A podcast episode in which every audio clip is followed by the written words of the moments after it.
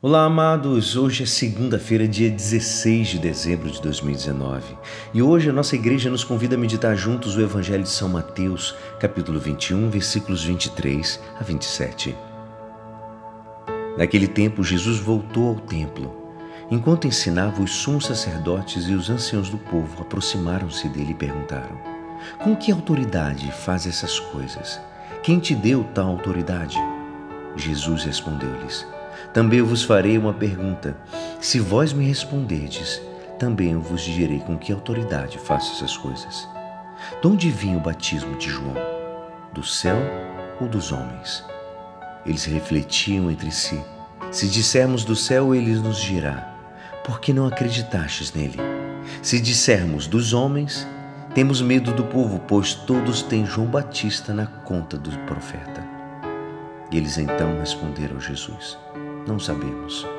Ao que Jesus também respondeu: Eu também não vos direi com que autoridade faço essas coisas. Esta é a palavra da salvação.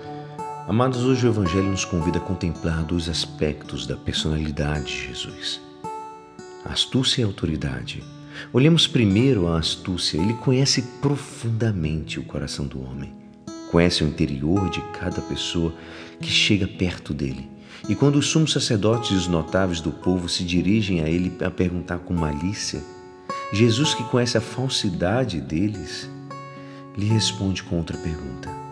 Eles ficam no beco sem saída. Astutamente, Jesus, com uma simples pergunta, a denunciado a sua hipocrisia que lhes deu a verdade.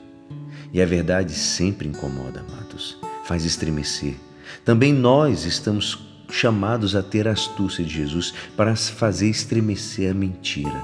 Tantas vezes os filhos das trevas usam de toda astúcia para conseguir mais dinheiro, mais poder e mais prestígio, enquanto os filhos da luz parece que temos a astúcia e a imaginação um pouco adormecidas.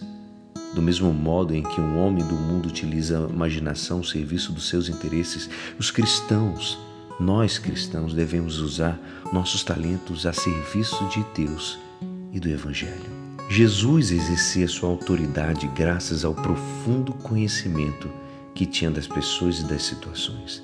Também nós estamos chamados a ter essa autoridade. É com um dom que nos vem do alto. Quanto mais pratiquemos colocar as coisas nos seus lugares, as pequenas coisas de cada dia, melhor saberemos orientar as pessoas e as situações graças às inspirações do Espírito Santo.